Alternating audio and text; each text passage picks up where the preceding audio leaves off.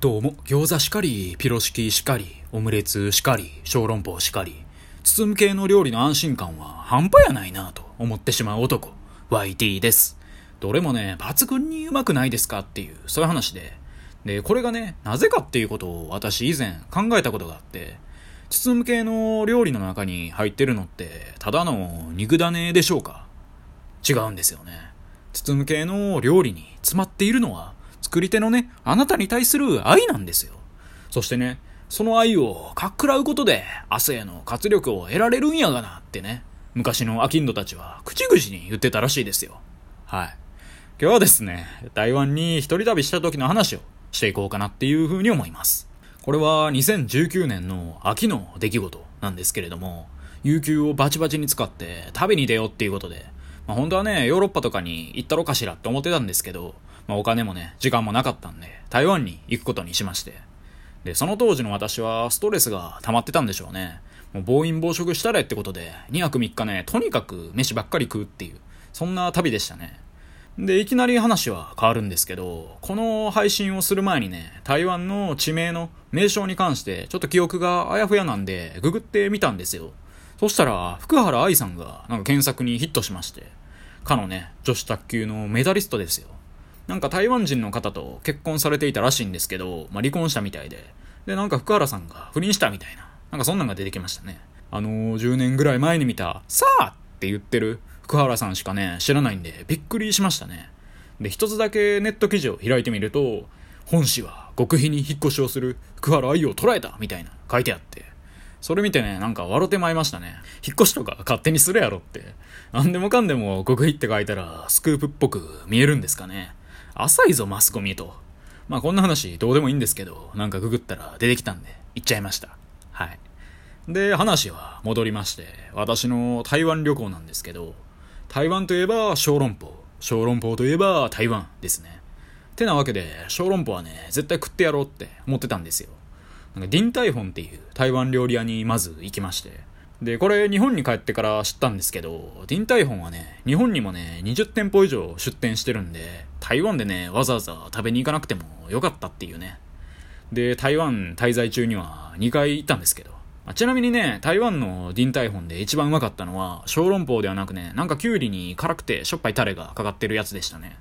で、軽くググった感じだと、日本のディンタイフォンのメニューには載ってなかったんで、まあ向こうでね、食べて正解だったのかもしれません。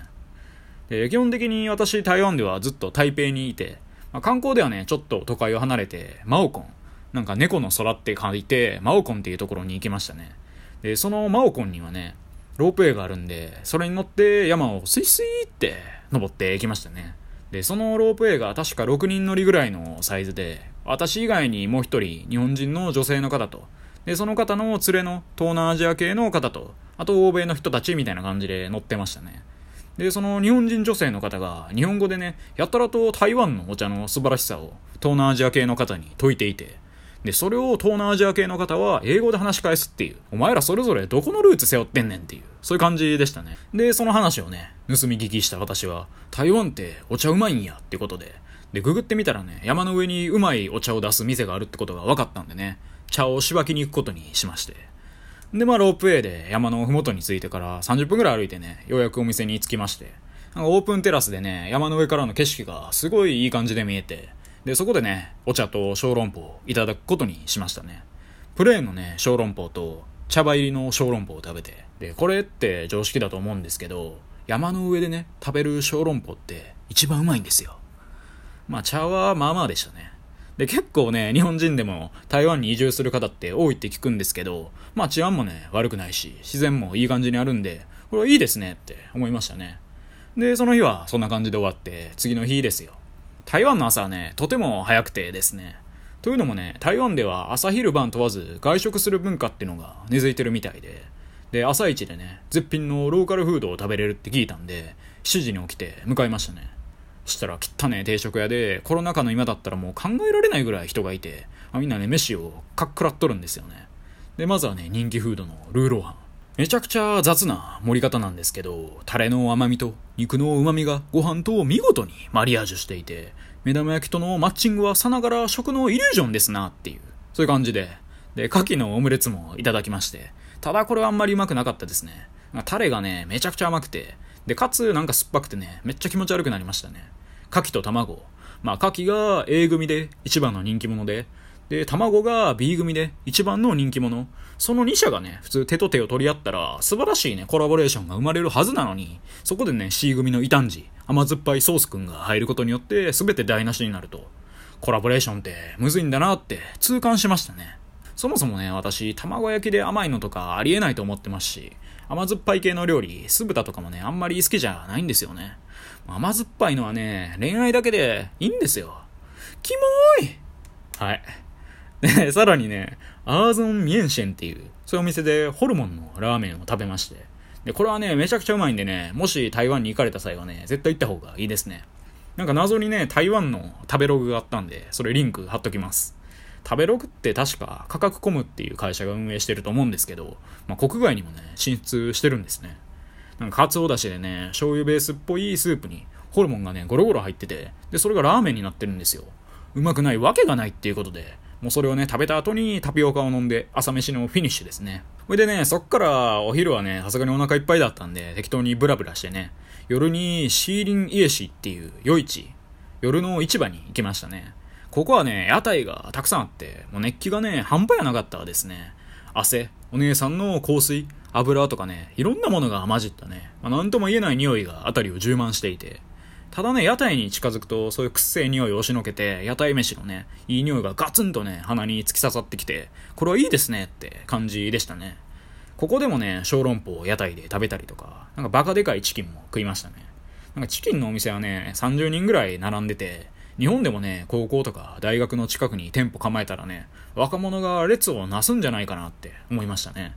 仮に私がね、高校生の時にこんなチキンをね、出す店があればね、通いまくってたと思いますね。まあ今となってはね、年々油物がきつくなってくるんですけどね。あ、チキンって言ってるんですけど、フライドチキンですね。はい。揚げてるやつです。で、それにね、なんか色々スパイスをね、トッピングできるんでね、なんか面白かったですね。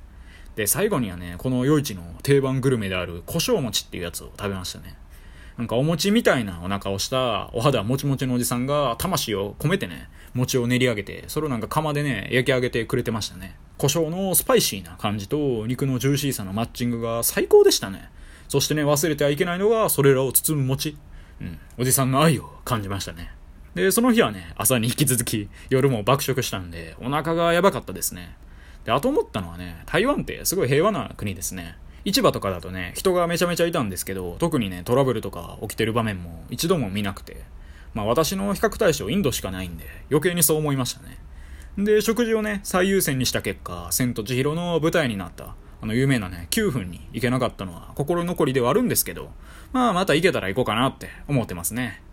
まあ正直ね、千と千尋そんなに好きじゃないんで、まあどっちでもいいんですけどね。ってな感じで今回は台湾に一人旅した時のことを話してみました。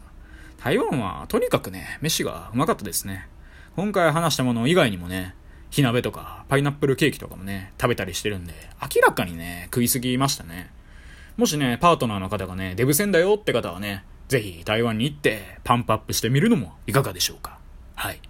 以上、YD でした。今日も聞いてくださり、どうもありがとうございました。